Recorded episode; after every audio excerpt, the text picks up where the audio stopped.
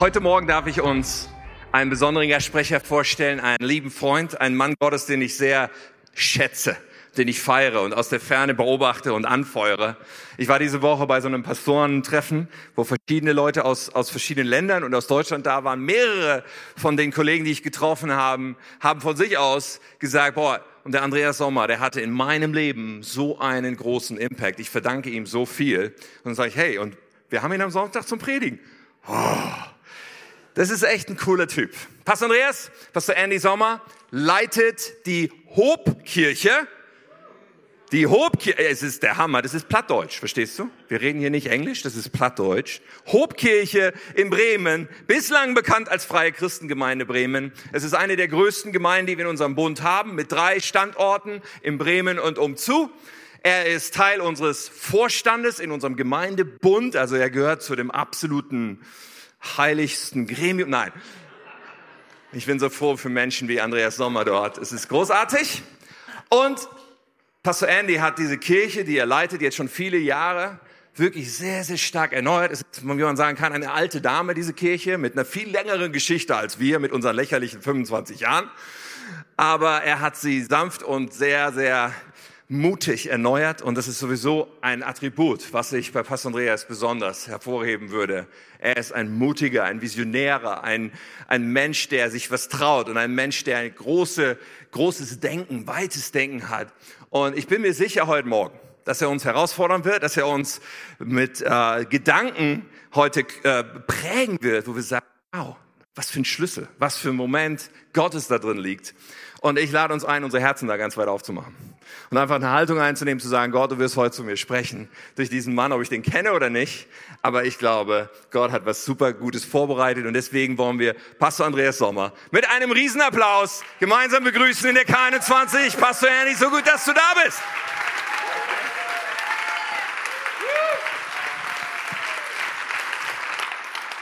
Ja, moin, moin. Dankeschön. Nehmt gerne wieder Platz. Es wäre eine Riesenehre, hier zu sein. Ihr baut eine großartige Kirche hier. Und ich kann das nur zurückgeben, was gerade gesagt wurde. Wir machen es ganz ähnlich. Wir gucken alles, was wir von euch kriegen können. Das schauen wir uns genau an. Ihr seid echt die Influencer, ja, so eine richtige coole Church. Und wir feiern euch für das, was ihr gemacht habt, wie ihr euch entwickelt habt. Richtig, richtig cool. Und ich bin eurem Pastoren-Ehepaar wirklich dankbar. Es ist mir eine Riesenehre, Tim, hier zu sein. Hammer. Wir stehen zusammen als Kirchen und da geht was in Norddeutschland, oder? Und das Beste liegt noch vor uns. Wir gehen nach vorne. Richtig, richtig cool. Ich habe was mitgebracht für euch. Ein Wort von Gott. Etwas, was ich gerne mit euch teilen möchte. Und da ist vielleicht ein bisschen viel Text, habe ich so gedacht, als ich da nochmal drüber geschaut habe. Aber macht ja nichts, ne? weil Christen haben ja immer ihre Bibel dabei. Wisst ja, wie das funktioniert. Und ich gehe mal davon aus, dass auch heute Morgen so und wer keine dabei hat, der kann da gerade zu einem Christen rüberrutschen. Äh, ansonsten macht ihr eure App auf und dann habt ihr auch alles, was ihr braucht. Ich werde nämlich aus einem Buch sprechen, das sich im Alten Testament findet.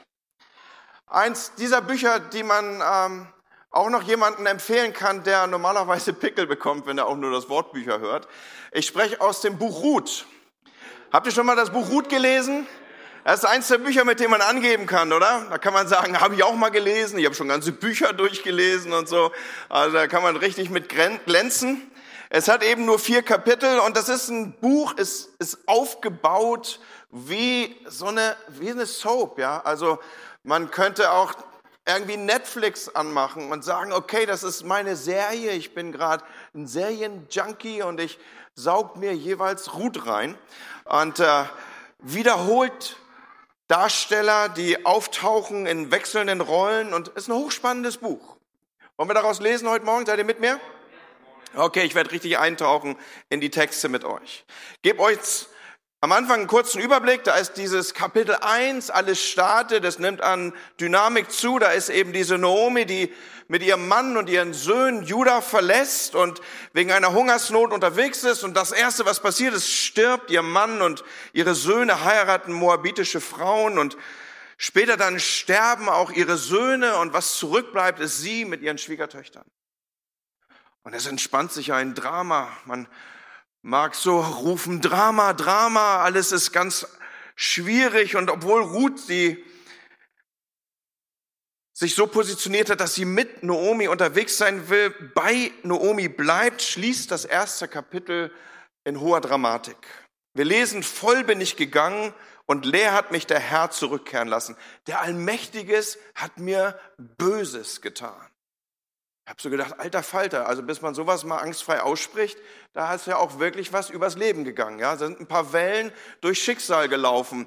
Der Allmächtiges hat mir Böses getan. Und in Kapitel 2 dann schöpft man wieder so ein bisschen Hoffnung und Mut. Dann taucht nämlich Boas auf. Er erscheint auf der Bühne als ein möglicher Heiratskandidat, als jemand, der gut heiraten könnte. Aber der Depp macht keinen Heiratsantrag. Man mag ja da Fingernägel kauen, sitzen und denken, das ist ja wie im richtigen Leben. Immer müssen die Mädels alles anschieben, ja. So, warum alles in der Welt kommt der nicht in die Schuhe? Das hat Teddy ja anders hingekriegt die Woche. Ne? Jetzt weiß er auch, was Gnade ist. Er hat eine Frau gefunden an seiner Seite. Herzlichen Glückwunsch auch von mir an der Stelle. Warum müssen eigentlich Frauen immer den ersten Schritt machen, mag man denken, hier so im Kapitel. Aber Hoffnung, Spannung, Unklarheit, Mystik, Fortsetzung folgt. Und natürlich kommt Kapitel 3. Und jetzt riskiert Naomi und Ruth richtig was Gewagtes. Ne? Da hält man so als Leser des Alten Testaments die, den Atem an und man beobachtet, wie eine Frau des Nachts auf die Tenne schleicht. Ne? Und das volle Kopfkino geht an. Und jetzt macht sie diesem Mann hier faktisch einen Antrag. Ich möchte, dass du über mich als Mann deine Flügel breitest. Also sie ist diejenige, die hier aktiv wird und den Heiratsantrag macht. Und genau in dem Moment, wo jetzt der geneigte Hörer und Leser hofft, dass die Tragödie, die sich eben noch entwickelt und in voller Dramatik aufgespannt hat, bevor das nun richtig sich umsetzen kann und es in ein offensichtliches Happy End münden könnte, erleben wir, dass nach hebräischem Brauch ein anderer Vorrang hat. Es ist so ein bisschen wie der Prinz hat alles getan, er hat die Schuhe ausgesucht und er hat Cinderella gefunden. Und jetzt taucht irgend so ein Depp auf, der als erstes zu lang darf. Und untadelig, wie Boas nun mal ist, schreckt er zurück. Er will dem Gesetz Genüge tun.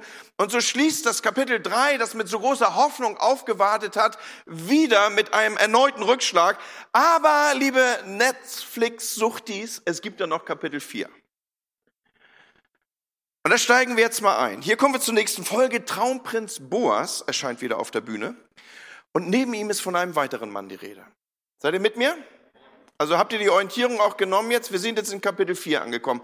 Also als, als äh, gestandener Christ blätterst du jetzt hoffentlich nicht mehr lange rum, sondern hast das Kapitel schon gefunden.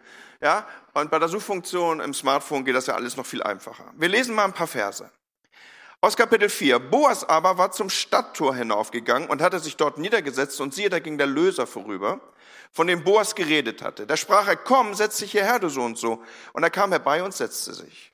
Und Boas nahm zehn Männer von den Ältesten der Stadt und sprach, setzt euch hierher. Und sie setzten sich. Da sprach er zu dem Löser Nomi, die aus dem Gebiet von Moor zurückgekommen ist, verkauft das Stück Feld, das unserem Bruder Elimelech gehörte. Darum gedachte ich dir den Vorschlag zu machen, wenn du es lösen willst, so kauf es von den Bürgern und von den Ältesten meines Volkes. Willst du es aber nicht lösen, so sage es mir, damit ich weiß, denn es gibt niemand, der es lösen kann, ausgenommen du und ich nach dir. Und er sprach, ich will es lösen.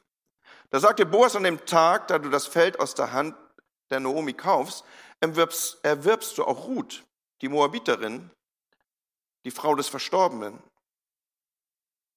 um den Namen des Verstorbenen auf seinem Erbteil wieder aufzurichten. Da sprach der Löser, ich kann es nicht für mich lösen, ohne mein eigenes Erbteil zu verbergen.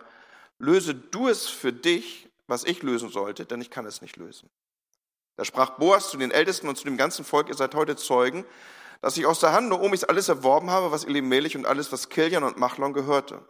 Dazu kam, dazu habe ich mir Ruth, die Moabiterin, die Frau des Machlons, zur Ehefrau genommen, um den Namen des Verstorbenen auf seinem Erbteil wieder aufzurichten damit der Name des Verstorbenen nicht verschwinde aus der Mitte seiner Brüder und aus dem Tor seines Ortes. Ihr seid heute Zeugen. So nahm Boas die Ruth und sie wurde seine Frau und er ging zu ihr ein. Der Herr aber gab ihr, dass sie schwanger wurde und einen Sohn gebar. Und ihre Nachbarinnen gaben ihm den Namen und sprachen, der Naomi ist ein Sohn geboren und sie gaben ihm den Namen Obed, das ist der Vater Isais, des Vaters Davids. Lange Textstelle, oder? Seid ihr mitgekommen? Ist ja so eine Tagesration von Bibelstellen, ne? Habt ihr dann für heute auch abgehakt, diesen Aspekt? So, das Buch Ruth, es ist eine interessante Geschichte. Ich weiß nicht, inwieweit und wie stark ihr euch damit schon beschäftigt habt. Neben der Geschichte, die uns hier so vordergründig erzählt wird, die wie gesagt auch einem Drehbuch von gute Zeiten, schlechte Zeiten hätte entnommen sein können, haben wir es hier mit einer tieferen Dimension zu tun. So hat zum Beispiel in dieser Geschichte jeder Name eine Bedeutung. Das geht schon gleich ganz am Anfang los. Da ist also Hunger in Bethlehem. Ich weiß nicht, ob du gut aufgepasst hast, damals in der Sonntagsschule, das war ja mal der Name für die Kinderbetreuung. Dort hat man dann gelernt, dass Bethlehem Haus des Brotes heißt. Wir haben sie also mit einer tiefen Symbolik zu tun. Hier ist im Haus des Brotes Hunger. Hungersnot.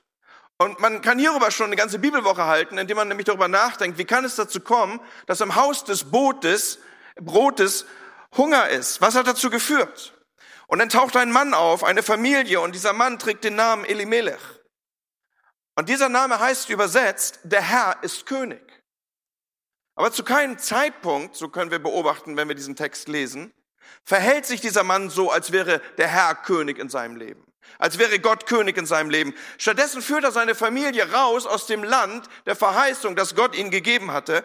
Er führt sie raus aus dem Brothaus. Er sucht seinen Hunger zu stillen an anderen, an fremden Orten, im Machtbereich eines anderen Königs, eines heidnischen Königs, des Königs Moabs. Wie gesagt, allein darüber könnte man Bibelwochen halten. Und zwei Söhne hat dieser Mann, Machlon und Kilion wird uns mitgegeben. Übersetzt heißen diese Namen so viel wie schwach und hinfällig. Und wenn wir diese kurzen Aspekt nur aufnehmen und ihn versuchen zu deuten, dann wird eine Sache sichtbar hier. Ein Leben, das gelebt wird, da wo der Name besteht, aber der Inhalt inhaltsleer ist. Da wo man vielleicht über sich sagt, mein Herr ist König, aber man lebt ein Leben, das alles andere ist, als dass der Herr König im Leben ist.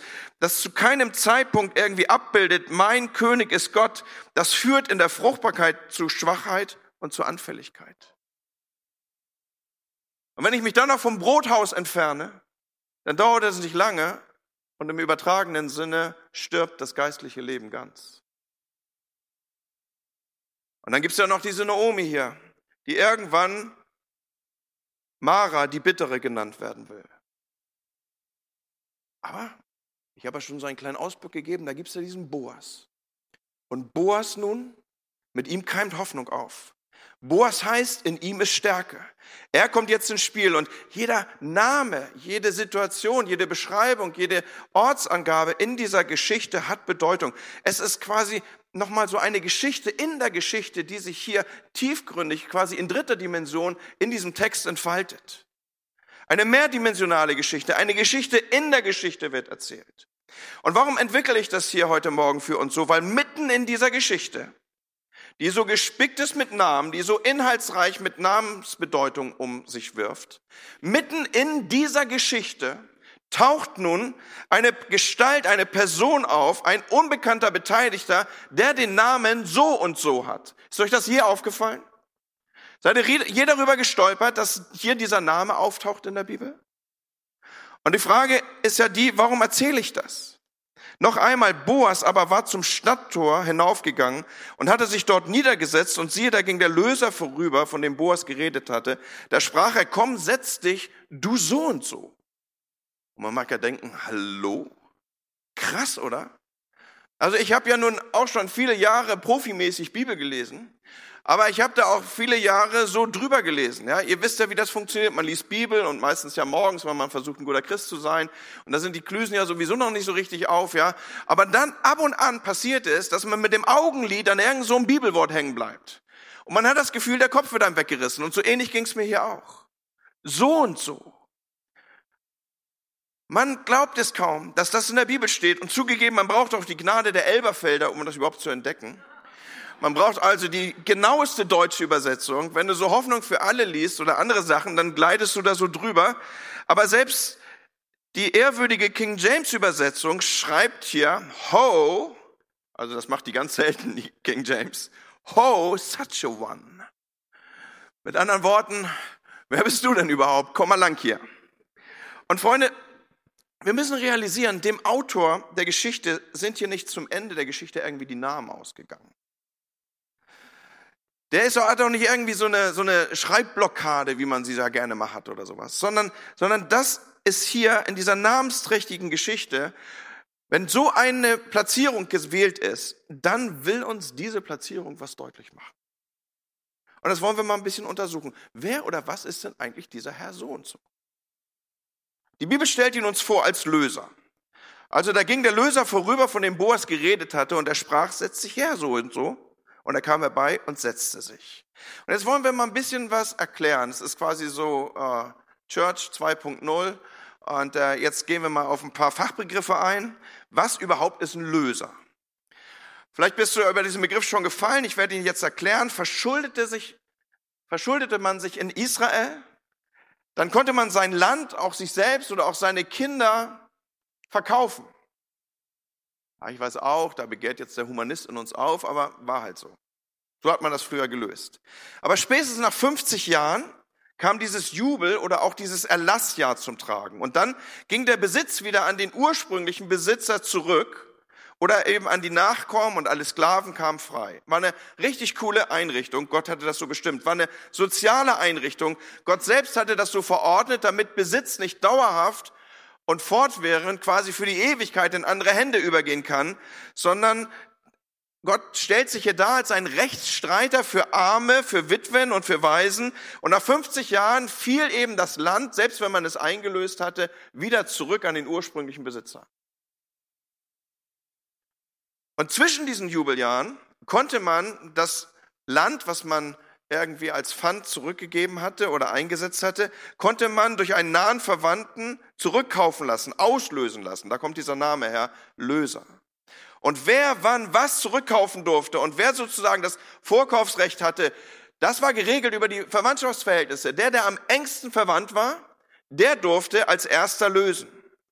Und zusätzlich muss man jetzt hier noch eine zweite Sozialeinrichtung aufrufen, die man als Hintergrundwissen braucht. Im Buch Ruth wird nämlich dieses Löserrecht verbunden mit dem Sozialrecht der Leviratsehe. Und das ist auch eine ganz spannende Sache. Diese Leviratsehe war die sogenannte Schwagerehe, auch eine soziale Institution, die übrigens auch an anderen Stellen außerhalb des biblischen Befundes so Gebrauch gefunden hat. Und wenn eine Ehe kinderlos blieb oder eine Witwe kinderlos blieb, dann sollte ein Verwandter ihres verstorbenen Ehemannes sie heiraten mit dem Ziel, dann Nachkommen, möglichst männliche Nachkommen zu zeugen, sodass die Linie des Verstorbenen fortgesetzt würde, dass die Erbfolgen entsprechend Einsetzung fanden und dass dadurch auch die Versorgung der Witwe gewährleistet war. Seid ihr noch mit mir? Okay. Ich habe das Gefühl, der eine oder andere geht jetzt im Geiste durch und denkt, Halleluja, Jesus, ich so an meinen Schwager denke. Ah, ich glaube, du bist ganz dankbar, dass wir andere Regelungen gefunden haben heute. So, also, aber dieser Typ, dieser Löser nun, er kommt hier vorüber am Tor und wird von Boas angerufen. Und Leute, es ist ein echter Typ. Es ist ein echter Typ. Es ist ein schräger Typ. Es ist so ein schräger Typ, dass die Bibel es nicht mal für nötig empfindet, ihn einen Namen zu geben. Sie sagt einfach, das ist Mr. So und so. Und das ist umso bedeutsamer, als dass ich eben ja schon gesagt habe, diese Geschichte strotzt nur so von Namen und Namensbedeutung. Und jetzt taucht hier dieser schräge Typ auf, der von der Bibel nicht mal mehr einen Namen bekommt. Er ist so eine Nummer, er ist halt so ein Typ. Er, er, es ist kaum weiter gelohnt, etwas über ihn zu sagen. Lohnt nicht drüber nachzudenken. Mach mal keinen Namen drum ist halt so ein Typ. Und dieser so und so ist nun der verwandtschaftlich Nächste, der in diese Situation hinein lösen darf. Er ist näher als Boas. Meistens war es ja so, dass der Bruder die Leviratsehe einzugehen hatte. Er war der, der am stärksten verwandtschaftlich am nächsten war eben zu dem Verstorbenen, in diesem Fall zu Elimelech. Und das ist interessant. Dieser Mann, dieser Löser, von dem wir hier sprechen, dem die Bibel den Namen so und so gibt und den Boas zu sich ruft ins Tor und zu den Ratsherren, er weiß die ganze Zeit, dass seine Schwägerin im Dorf ist. Er weiß die ganze Zeit, dass Noomi wieder da ist. Leute, auch in Zeiten, wo es noch nicht so weit verbreitet war mit den Social Medias, solche Sachen haben sich schnell rumgesprochen. Er weiß auf jeden Fall, dass sie da ist. Er weiß um ihre Not. Er weiß, dass sie Witwe ist. Er weiß um Ruth. Das ganze Dorf redet mittlerweile von dieser Fremden da aus Moab, die sich irgendwie in besonderer Weise um Naomi kümmert. Und so, so kommt nun daher, und nach dem damaligen Recht wäre er derjenige gewesen, der jetzt hier die Verantwortung hätte übernehmen müssen. Er ist der nächste Verwandte. Er ist der, der die Sozialversicherung für seine Familie, in diesem Fall für die Witwe Naomi, abdecken sollte. Eine Witwe, sie hungerte in damaligen Tagen, wenn diese Sozialversicherung nicht griff. Eine Witwe war schutzlos, ohne Zukunft. Sie war der Armut preisgegeben, damit auch irgendwie einem frühen Tod, weil all das, was an Versorgung und Umhegung irgendwie Abbildung hätte finden können, war nicht gegeben, wenn jemand sich dieser Tatsache verweigerte. Und noch einmal, Mr. So und so weiß die ganze Zeit, Naomi ist im Haus. Er weiß die ganze Zeit, Ruth ist in der Stadt. Er weiß es seit Wochen. Er weiß es seit Monaten. Und er ignoriert es. Und vielleicht fragst du dich, Pastor, woher weißt du das alles? Und das ist jetzt nicht direkte verbale Inspiration des Heiligen Geistes, sondern es ist einfach schlicht Bibellesen. An der Stelle sei betont, Bibellesen lohnt. Denn, woher wissen wir das? Im ersten Kapitel vom Buch Ruth, dort in Kapitel 1 in Versen 22 steht ganz zum Schluss, so kehrte Naomi aus Moab zurück, begleitet von ihrer Schwiegertochter Ruth, der jungen Moabiterin. Als sie in Bethlehem eintrafen, begann gerade die Gerstenernte. Hier bekommen wir eine Zeitangabe. Das heißt, die treffen ein zu Beginn der Gerstenernte. Am Ende des zweiten Kapitels in Ruth 2, Vers 23 lesen wir Folgendes. Also hielt sich Ruth an die Frauen, die für Boas arbeiteten, und sammelte auf seinen Feldern Getreide, bis die Gerstenernte und die Weizenernte zu Ende waren. Und während dieser Zeit wohnte sie weiterhin bei ihrer Schwiegertochter. Das heißt, hier sind zwei aufeinanderkehrende Ernten eingeholt. Das ist eine lange Zeit in damaligen Tagen. Da sind Wochen ins Land gegangen. Da sind Monate, so darf es vermutet werden, ins Land gegangen. Und dieser Typ, dieser Mr. So und so, er hat absolut nichts gemacht. Er weiß, dass er als Löser die Verantwortung hat, aber er nimmt sie nicht. Er macht nichts. Er sagt nur, macht die Augen zu, keine Ahnung, was der Typ denkt. Vielleicht ist irgendjemand anders da, der hier die Gelegenheit nehmen wird. Und Freunde, ich weiß nicht, wie es euch geht, aber ich bin nun auch schon ein paar Tage in Welt und Gemeinde unterwegs und ich kenne einen Haufen Leute, die diesen Vornamen tragen. So und so. Mr. So und so. Mr. So und so. Immer wenn es eng wird, verdrücken die sich. Immer wenn es darum geht, jetzt Verantwortung zu nehmen, sind die nicht da. Und Mädels, lasst die Finger von Mr. So und so. Bloß nicht hinlangen, ja? Ganz einfach, wann immer die gebraucht werden, haben die sich verdrückt. Wie sind die gekennzeichnet? Die greifen die Gelegenheit, aber sowas von gar nicht. Und schon gar nicht beim Schopf, ja. Und so, so pass einfach auf, hier, hier haben wir es damit zu tun, dass Boas jetzt der Handelnde wird. Er ist der, der die Gelegenheit ergreift. Er ist ganz anders charakterlich unterwegs als dieser erste Löser, der eigentlich hätte zugreifen dürfen und können. Und Boas aber war zum Stadttor hinaufgegangen, so ist hier zu lesen, und hat er sich dort niedergesetzt und siehe, da ging der Löser vorüber und er sieht ihn und er ergreift die Gelegenheit. Und das, das markiert den Unterschied zwischen dem Mr. So und so und Boas. Und vergessen wir nicht, Boas ist ein erfolgreicher Geschäftsmann. Das ist jetzt nicht so, dass der irgendwie Langeweile hat und so durchs Dorf schlendert und eine Cola-Dose kickt und denkt, was könnte ich denn mal als nächstes als Frau nehmen? Sondern er ist ein erfolgreicher Geschäftsmann. Wir erleben diese Geschichte hier inmitten der Erntezeit. Wenn es einen Zeitpunkt gab im Jahr, an dem Alarm war, dann war das die Erntezeit. Darauf war alles fokussiert, daraufhin war alles ausgerichtet. Das war die Zeit, in der die meiste Aktivität und Beschäftigung für einen erfolgreichen Geschäftsmann angesagt war. Aber Boas ersetzt hier Prioritäten. Er setzt die Prioritäten dahingehend, dass er sagt, Beziehung geht mir vor Arbeit.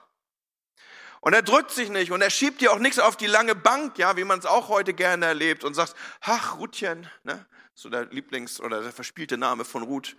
Ruth, du weißt ja, Darling, es passt gerade nicht. So zwischen den Jahren wird es vielleicht ein bisschen ruhiger werden. Das mit der Verlobung und das mit der Hochzeit machen wir denn dann? Nee, macht er nicht, sondern er nimmt die Gelegenheit. Bei ihm geht der Mensch vor Profit und die Beziehung vor Arbeit. Und er weiß, jetzt ist die Chance und er ergreift sie.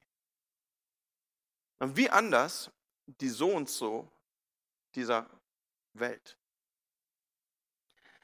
Wie anders die so und so dieser Welt. Wenn die so und so dann doch tatsächlich mal irgendwie auf eine Entscheidung hingedrängt werden, sozusagen der Raum so eng gemacht wird, dass die jetzt doch tatsächlich mal was sagen müssten, dann schauen sie, dass ihr eigener Vorteil dabei rumkommt.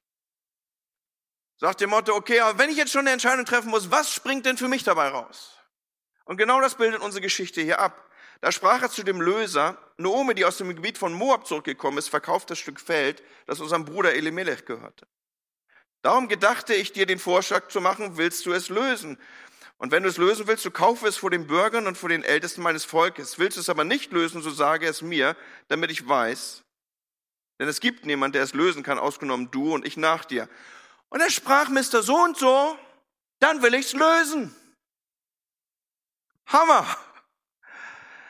Na klar, Mr. So und so, die so und so dieser Welt, wenn die ein Geschäft wittern, dann springen die da rein. Wenn da was für sie bei rausspringt, dann greifen die zu. Dann sagen die, na klar mache ich das. Mehr Land von einer mittellosen Witwe, ich wäre ja schön bescheuert, wenn ich das nicht mache. Ne? Na logisch mache ich das. Woraufhin Boas ihm dann das Kleingedruckte, die AGBs vorliest. Da sagte Boas, an dem Tag, da du das Feld aus der Hand Naomis kaufst, erwirbst du auch Ruth, die Moabiterin. Ist immer gut, wenn man das Kleingedruckte liest. Ne? Die Frau des Verstorbenen. Da sprach der Löser, dann kann ich das nicht. Nee, dann nicht.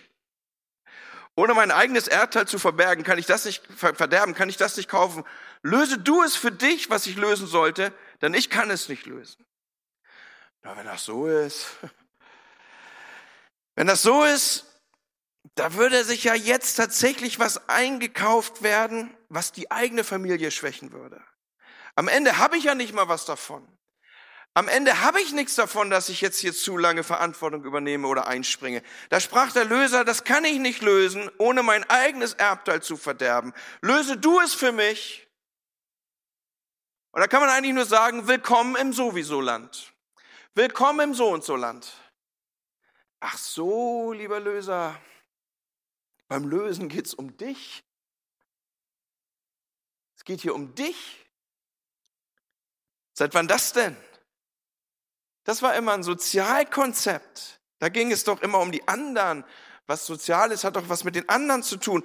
Aber du bist hier so unterwegs, dass du sagst, ich, meiner, mir, mich. Es geht hier um mich, so wie die kleinen Möwen, die immer da so rumchiepen bei, ihr wisst schon wem. Ich gucke gern Filme. Memo. Habt ihr gewusst, dass, die, dass diese so und so Sippe sehr kinderreich ist? sie Geschwister hat? Ihr was davon gehört? Diese Geschwister der so und so Sippe, die heißen jedermann, jemand, irgendwer, niemand. Und irgendwann gab es mal wieder eine wichtige Arbeit zu erledigen und jedermann war sich sicher, dass jemand das tun würde. Und irgendwer hätte es tun können, aber niemand tat es. Jemand wurde deshalb sehr ärgerlich, weil es doch jedermanns Arbeit gewesen wäre. Und jeder dachte, dass irgendwer es tun könnte, aber niemand erkannte, dass jeder es tun würde. Das Ende von der Geschichte ist, dass jedermann jemand die Schuld dafür gab, dass niemand tat, was irgendwer hätte tun können. Und ich weiß nicht, wie es dir geht bei dem Thema. Am Anfang habe ich ja gefragt, was können wir lernen aus dieser Geschichte? Am Anfang habe ich uns hingeführt und habe gesagt, in dieser Geschichte gibt es eine Geschichte hinter der Geschichte.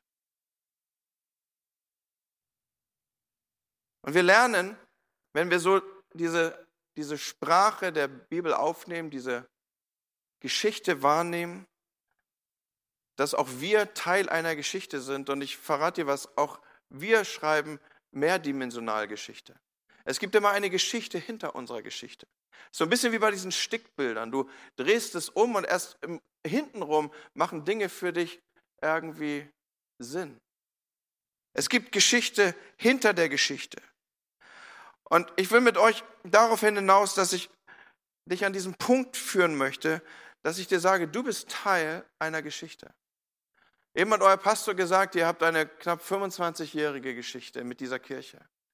Wir werden in Kürze eine 90-jährige Geschichte mit unserer Kirche abgeschlossen haben. Ich bin Teil einer Geschichte. Letzten Sonntag haben wir Pastor Richard Breite in unserer Mitte geehrt. Er ist 90 Jahre alt geworden am letzten Sonntag. Kennt irgendeiner Pastor Richard Breite?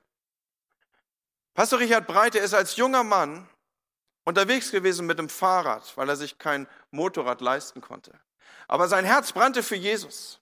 Und er hat sich einen selbstgemalten Wimpel gebaut. Jesus rettet stand da drauf. Den hat er sich an sein Fahrrad gemacht. Das müsst ihr euch so vorstellen, wie ich hatte früher einen Fuchsschwanz an meinem Bonanza-Fahrrad. Ja, und so hat Richard Breite sowas an seinem Fahrrad gehabt und er fuhr damit von Rendsburg am Nordostseekanal Richtung Nubbel. Nubbel ist so ein Kuhdorf mit irgendwie zweieinhalb Einwohnern und vier Kühen oder sowas. Und an diesem Ort in Nubbel evangelisiert er. Und es bekehrt sich eine Frau, die Upov heißt. Diese Frau ist die Uroma von dem Frank Upov.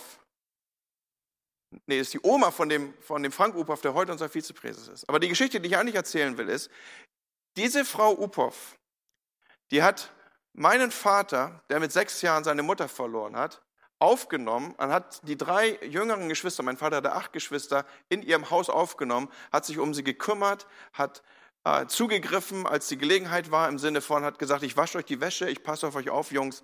Die hatten keine Mutter mehr. Und in diesem Haus bekehren sich diese drei Jungs, Benny, Siegfried und Georg. Und Georg ist mein Vater.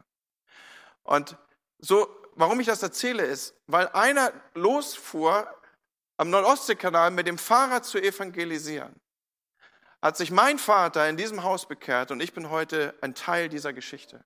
Was ich damit sichtbar machen will, ist, wir haben alle schreiben wir Geschichte und wir schreiben mehrdimensional Geschichte. Da laufen parallele Geschichten um uns herum ab. Das ist ein, ein holistisches Geschehen, was hier seinen Raum und seinen Teil nimmt. Und heute Morgen lernen wir, dass wir alle Teil einer Geschichte sind. Aber du kannst Teil einer Geschichte sein und trotzdem nicht mitspielen. Du kannst Teil einer Geschichte sein, aber deine Rolle darin nicht nehmen. Und deswegen möchte ich final auf diese Situation hinaus, dass ich die frage, welche Rolle nimmst du in der Geschichte des Lebens? Welche Rolle nimmst du in der Geschichte, die sich um dich herum entwickelt und die sich um dich herum abspielt? Und die Challenge dieses Morgens ist, willst du ein Mr. Sohn zu bleiben, der im Rückblick nicht mal Erwähnung findet mit seinem Namen in der Geschichte? Oder willst du dich aufstellen und willst sagen, ich werde mit meinem Leben Geschichte schreiben und ich werde mit meinem Namen Unterschiede markieren? Schaut, in der Geschichte, die wir hier miteinander betrachten, verhält sich Boas so ganz anders als dieser Mr. So und so. Und er ist ein Bild auf Jesus. Er ist ein Bild auf Jesus, weil er läuft nicht weg, als es schwierig wird. Er ist der, der stehen bleibt. Er ist der, der Schutz gibt. Er ist der, der versorgt. All das bildet er ab. Für diese Moabiterin bildet er ab für Ruth. Er ist jemand, der sich öffentlich zu ihr stellt. Er steht zu ihr. Er, er steht zu der Beziehung. Er sagt, ich will dich. Und er macht ihr Leben fruchtbar. Und so das Buch Ruth, es beginnt damit, wie ich erzählt habe, dass die Richter regierten in Israel und ein Mann verlässt Bethlehem in Juda, das Land, das sein Erbteil sein sollte, weil ihn hungert. Und zusammen mit seiner Familie zieht er aus und er sucht seinen Hunger zu stillen im Land Moab, um sich dort als Fremder niederzulassen. Noch einmal in dieser Geschichte, die wir hier miteinander teilen, das Buch Ruth, jede, jedes einzelne Wort ist von Bedeutung.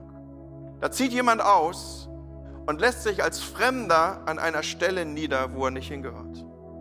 Und ich habe keine Ahnung, wo und in welchem Part der Geschichte du gerade unterwegs bist. Aber vielleicht bist du unterwegs und du bist dabei, das Brothaus zu verlassen und dich als Fremder irgendwo niederzulassen. Und Gott kommt heute zu dir und sagt dir, da gehörst du nicht hin.